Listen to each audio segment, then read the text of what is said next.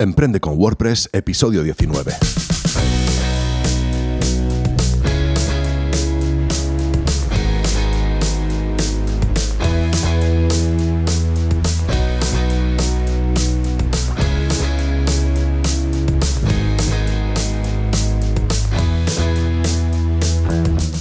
Buenos días y bienvenido a Emprende con WordPress, el podcast sobre diseño y desarrollo web y marketing online en el que hablamos de todo lo necesario para emprender en Internet por primera vez o con tu negocio de siempre. Soy Rafa Arjonilla y hoy continuamos con nuestro ciclo de SEO y veremos qué es el contenido SEO y los tipos que podemos crear. Pero antes...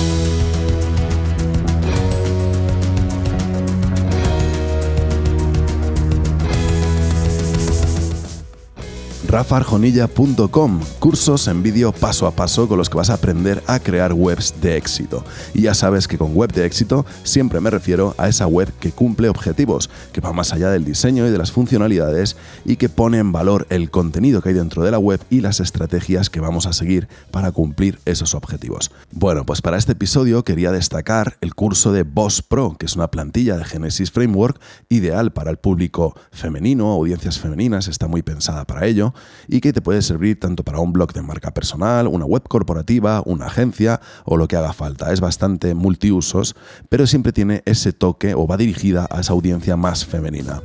Y hasta aquí la CTA de hoy. Venga, vamos con el tema del día.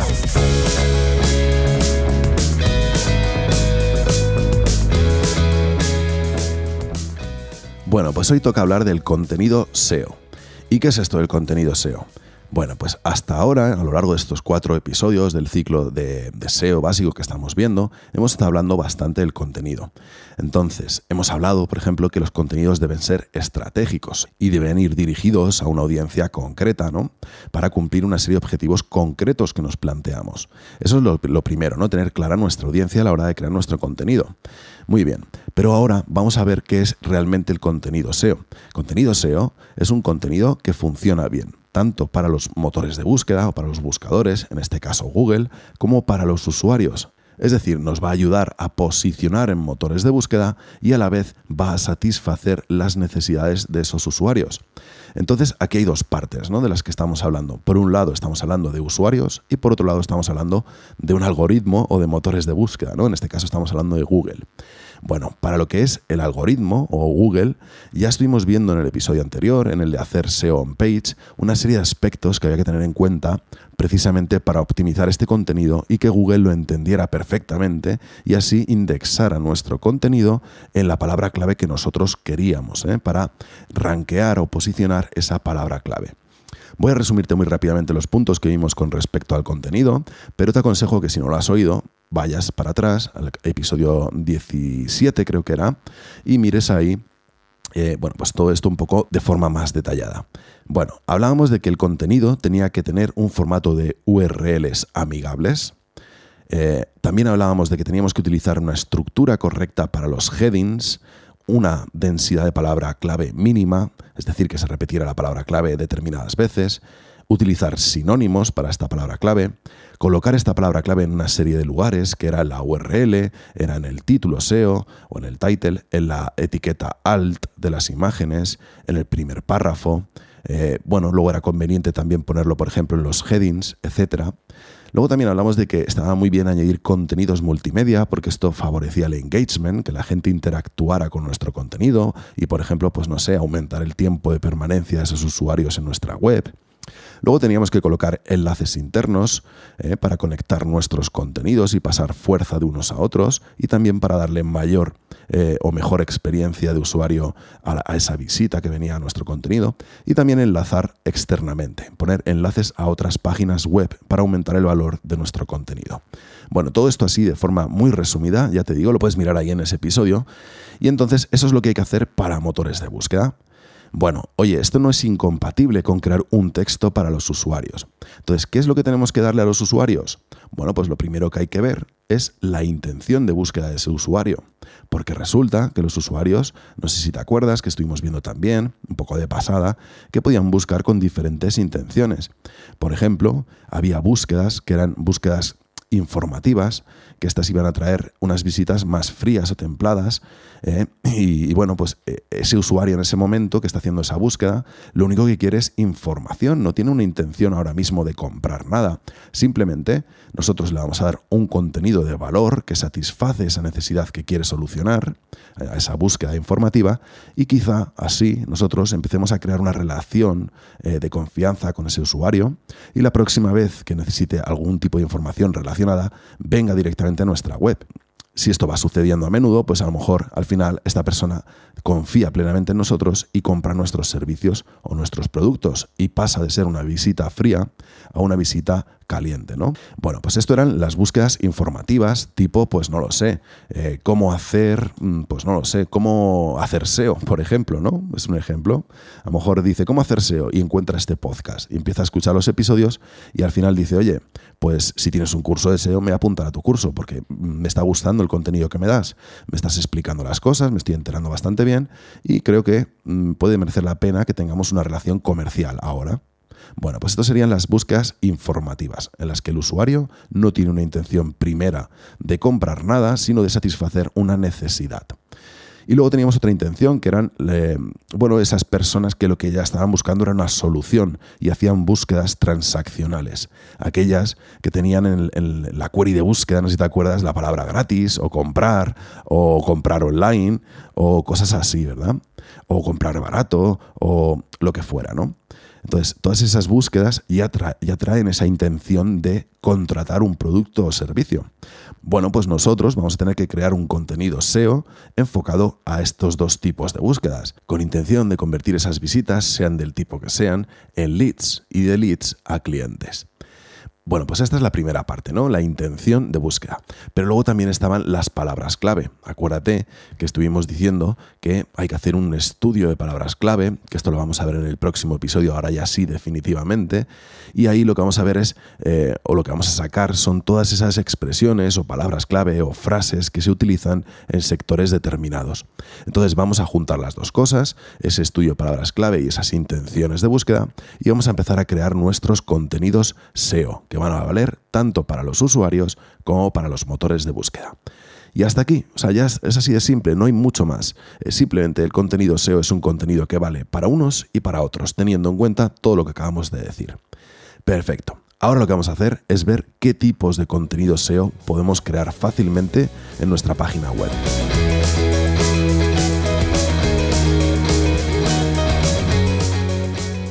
Bueno, pues a la hora de crear contenido SEO, normalmente el grosso de este contenido va a estar en nuestro blog, en lo que es el contenido de valor. ¿eh? Acuérdate cuando estuvimos hablando del contenido de valor y el contenido comercial. Pero también podemos crear contenido SEO en el contenido comercial. De hecho, voy a poner algún ejemplo también para que veas que también es así. Pero normalmente la mayor parte de este contenido suele estar en el blog. Venga, vamos a ver qué tipos de contenido podemos crear ahí. Venga, uno de los contenidos que más me gusta a mí y que además es de los que más abundan en mi blog, si te has dado cuenta, son los tutoriales o las guías o los how-tos. En definitiva, cualquier tipo de contenido que lo que trata es de ayudar al usuario a hacer una determinada tarea, a enseñarle paso a paso cómo hacer esa tarea y lo basas en tu experiencia y en tus conocimientos, ¿no? Entonces, de esta forma, el usuario a lo mejor busca, pues no sé, cómo poner los botones de compartir en redes sociales solo en determinados contenidos. Imagínate que busca algo así, ¿no? Botones, redes sociales, eh, contenidos concretos y llega un contenido tuyo en el que le explicas paso a paso cómo hacer esto. Además, le añades, pues, no sé, unos pantallazos, le añades a lo mejor un vídeo para mm, tener más engagement. Además, en el vídeo se explica muy bien, ¿no? Eh, ves la pantalla, es un screencast y puedes ver la pantalla, etc. ¿Qué es lo que conseguimos con este tipo de contenido? Pues atraer a un usuario que se quiere informar, en este caso porque está aprendiendo WordPress, y entonces tú aprovechas y, despliegas pues todos tus encantos, ¿no? Despliegas tu forma de hacer las cosas, eh, tu forma de transmitir y de comunicar, em, todo paso a paso, orden, etcétera, de forma que ese usuario eh, pues confía en ti y dice, oye, pues me estoy enterando muy bien de todo lo que me está explicando esta persona. Si el día de mañana decides poner una barrera de precio, barrera económica, pues es muy fácil que ese usuario se termine convirtiendo en un lead o en un posible cliente y al final eh, compre y se convierta en cliente definitivamente, ¿no? Bueno, pues estos funcionan muy bien. Normalmente atraen de primeras a usuarios o a visitas frías o templadas, pero ya te digo que se pueden convertir fácilmente gracias a esa mm, conexión que creas en mm, leads y de ahí pues pasen a ser clientes definitivamente. Bueno, venga, la siguiente podría ser la lista de recursos. Esta, bueno, pues yo creo que la vas a entender mucho mejor si pongo un par de ejemplos. Imagínate que estás buscando imágenes para tu blog y pones algo así como imágenes gratis en Google y le das al enter. Bueno, pues vas a encontrar contenidos tipo 10 páginas con bancos de imágenes. Bueno, pues esto es una lista de recursos, una lista con páginas web que tienen imágenes para descargar gratuitamente. O Imagínate que estás buscando eh, páginas web para encontrar trabajo y te aparece un contenido que es 25 portales web donde encontrar trabajo. Bueno, pues esta es otra lista de recursos, una lista de lugares donde encontrar trabajo. O una lista con el material necesario para crear una empresa o lo que sea. Son listas con recursos y funcionan bastante bien, pero una vez más suelen ser contenidos que van a traer a visitas eh, más frías porque son contenidos que van a responder a búsquedas informativas, ¿no? Venga, vamos al siguiente, que son las entrevistas, que me encanta este contenido, es uno de los que más me gusta y le he tenido que utilizar, eh, no sé si por suerte o por desgracia, más de una ocasión cuando me he dedicado a trabajar para otros clientes, ¿no? Eh, creando contenido precisamente. Bueno, pues este es un contenido súper interesante por diferentes motivos. Primero, porque no lo tienes que escribir tú, lo va a escribir la persona a la que entrevistas. Ojo, es cierto que tú tienes que plantear las preguntas y para esto tienes que hacer un poco de investigación. Si no quieres quedar como un mequetrece, ¿no? Y preguntando cosas que no vienen a cuento, ¿no? Pero una vez planteadas estas preguntas, vas a pasar este correo a ese profesional y él va a contestarlas, ¿no? Esto está muy bien. No lo escribes tú, lo escribe el entrevistado. Pero es que además podemos atacar temas de los que no controlamos absolutamente nada, ¿no? Y aquí te pongo el ejemplo ese de unos clientes que tenía yo cuando me dedicaba a hacer marketing de contenidos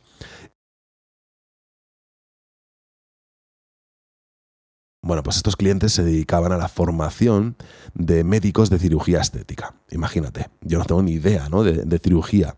¿Cómo hacía yo para crear estos contenidos? Bueno, pues hacía entrevistas. Me iba a la universidad un día, me llevaba mi grabadora y hacía entrevistas. Y sacaba de cada entrevista, sacaba unos cuantos posts. Sacaba la entrevista en sí, pero luego a lo mejor cogía los puntos destacados y me hacía posts también que no eran entrevistas. Así que está guay porque podemos atacar temas de los que no controlamos absolutamente nada. Y además está muy bien porque normalmente al estar entrevistando a personas muy capacitadas en materias muy concretas, pues vamos a llegar con este contenido a audiencias más especializadas, que quizá nosotros con nuestros conocimientos no éramos capaces de llegar, ¿no? Así que las entrevistas son muy interesantes y pueden dar lugar a contenidos muy buenos, de mucha calidad, que sean muy compartidos y que creen cierto pique entre profesionales porque has entrevistado a uno y al otro no, ¿vale? Bueno, lo dejamos ahí. Y siguiente tipo de contenido que puede molar mucho para contenido SEO son los rankings. ¿eh? Y aquí, bueno, pues son listas parecidas a los de recursos, pero en esta ocasión se trata de destacar la posición, ¿no? El, em, a ver cómo te lo puedo decir. Te voy a poner un ejemplo. Los 10 mejores lugares donde comer hamburguesas en Madrid. Estarás harto de ver esto, ¿no? Oye, pero es que es un coñazo todas estas listas, es que está lleno de todo de listas. Bueno, si está lleno de listas es porque funcionan no es porque lo digamos nosotros, es porque realmente tienen mucho engagement, sobre todo en redes sociales, más que en SEO, más que en el buscador, más que en resultado orgánico, tienen mucho engagement en las redes sociales. Pero bueno, es que también son para contenido SEO. Vas a poder posicionar palabras clave eh, que a lo mejor de otra forma no cuadra muy bien para escribir un contenido. Así que los rankings están muy bien y es otro tipo de contenido SEO. ¿eh? Tipo esto, ¿eh? los 10 mejores lugares para tal, los 100 mejores blogs de no sé qué, etcétera, etcétera. Muy bien, otro parecido, y también parecido a la lista de recursos, podría ser los checklists. Yo tengo un contenido además eh, de estos de checklist que tienen, ha tenido bastante éxito, que lo escribí precisamente para el blog de CM, te lo voy a dejar enlazado para que le eches un ojo. Y básicamente eh, se trata de poner una serie de aspectos ordenados que tienes que tener en cuenta antes de hacer X cosa, ¿no? Por ejemplo, el ejemplo que te decía, 34 aspectos a revisar antes de publicar una entrada de WordPress. Bueno, pues hay una serie de puntos que tienes que ir chequeando para ver si lo estás haciendo todo correctamente. Bueno, pues este tipo de material, este tipo de post, checklist, suele funcionar muy bien porque vas a ayudar a esas personas sobre todo que están empezando ¿eh? y que además esa búsqueda puede ser informativa, pero es un poco como los tutoriales. Están en ese punto que están empezando y no quieren liarla, ¿no? No quieren eh, hacer las cosas mal. Y entonces se fían del profesional que les está aconsejando seguir esta serie de puntos. Bueno, pues los checklists están muy bien. Te aconsejo que tengas alguno en tu web. Venga, vamos a ver qué más. Contenidos colaborativos. Estos son de diferente formato, pueden ser de muchos formatos, pero se trata de escribir el contenido entre varios profesionales. Em, a ver, ¿a qué me refiero? Imagínate que quieres escribir, te voy a poner un ejemplo que además te dejo enlazado abajo, sobre plantillas de WordPress. Entonces, una vez más, quizá tú no sabes sobre plantillas de WordPress. ¿Vale? Pero puedes contactar con 10, 15 profesionales que sí saben del tema y que cada uno escriba un pequeño párrafo aportando su experiencia, eh, su forma de hacer las cosas, su punto de vista y dándole mucho valor a un post en el que en vez de un usuario con su único punto de vista, hay 10, 15 usuarios que te están contando las mejores formas de, o las mejores plantillas, en este caso, ¿no? Que ellos consideran para lo que sea. Bueno, este es un contenido muy bueno además porque todos los participantes van a querer compartirlo porque les estás nombrando, les estás poniendo en valor y además les vas a dar un enlace a su web o a su Twitter o a lo que sea, de forma que ellos también van a recibir algo a cambio, ¿no? Van a recibir pues tráfico, autoridad, etcétera. Con lo cual suele ser un tipo de contenido muy compartido, que tiene mucho engagement y que funciona muy bien para posicionar determinadas palabras clave. Fenómeno, vamos a ver otro tipo de contenido, por ejemplo, los casos de estudio. Este es un tipo de contenido también que me encanta, pero que lleva mucho tiempo, hay que tener mucha experiencia y hay que tener ganas de contarlo todo, todo. ¿eh? Por ejemplo, un caso de estudio puede ser un experimento SEO. Hay muchos blogs, como el de Luis Villanueva, por ejemplo, que ya te he comentado alguna vez, pues que hace experimentos SEO y te cuenta de cabo a rabo el experimento pues es un caso de estudio. Oye, ¿cómo conseguí posicionar tal cosa cuando nadie daba un duro por ello? O lo que sea, no me lo estoy inventando. Bueno, pues te va explicando paso a paso qué hizo, qué no hizo, qué funcionó, qué no funcionó, saca eh, análisis, saca comparativas, saca informes, muestra resultados. Bueno, es muy completo, muy complejo porque tienes que saber mucho de la temática y tienes que pegarte un curro bueno. También habrás visto muchos, por ejemplo, en el tema de WordPress, con comparativas de hostings, con comparativas de plugins para VPO o cosas así. Suelen convertir muy bien porque aquí realmente puedes demostrar hasta qué nivel de profundidad puedes llegar como profesional, ¿no? Así que los casos de estudio son un gran tipo de contenido SEO. Muy bien, vamos a ver otro. Los reviews, que esto es, bueno, pues simplemente coger un producto o un servicio y hablar de él. Bueno, pues esto es muy parecido a una ficha de producto que la vamos a ver ahora, sin llegar a vender tú el producto. Por ejemplo, en las webs de nicho, muy típico, eh, que tú te creas una web en la que hablas solo de libros de música, imagínate. Y cada vez que sale un libro de música, pues haces un review. Un review que a lo mejor es contar un poquito de qué va el libro, cómo está escrito, etc. Bueno, pues mm, luego estas webs de, webs de nicho normalmente enlazan a productos de afiliado, ¿no? Eh, todo esto ya lo iremos viendo, ¿eh? si te suena chino lo que te estoy contando ahora. Pero el caso es que han atraído a ese usuario que tenía curiosidad o que quería saber de qué iba ese libro.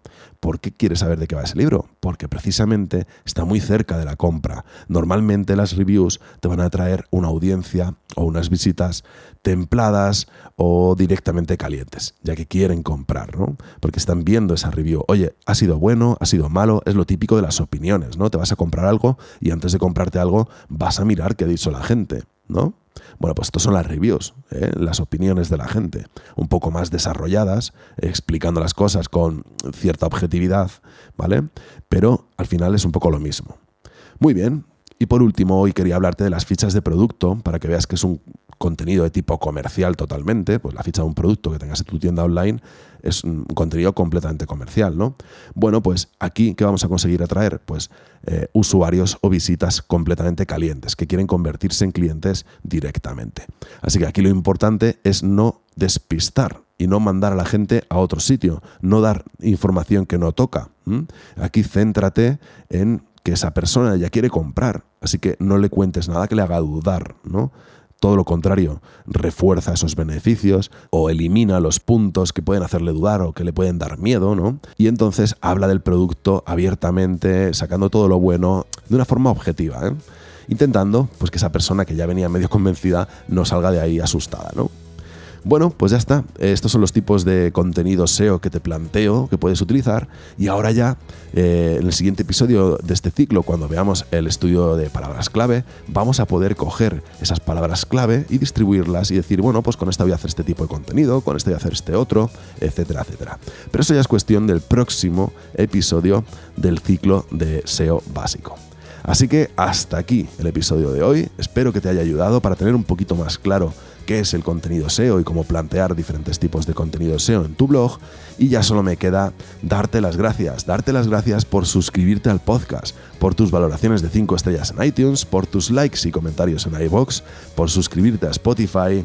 Gracias por compartir en redes, por estar ahí y por apoyar este proyecto. Ten un buen día y recuerda que tenemos cita el jueves que viene.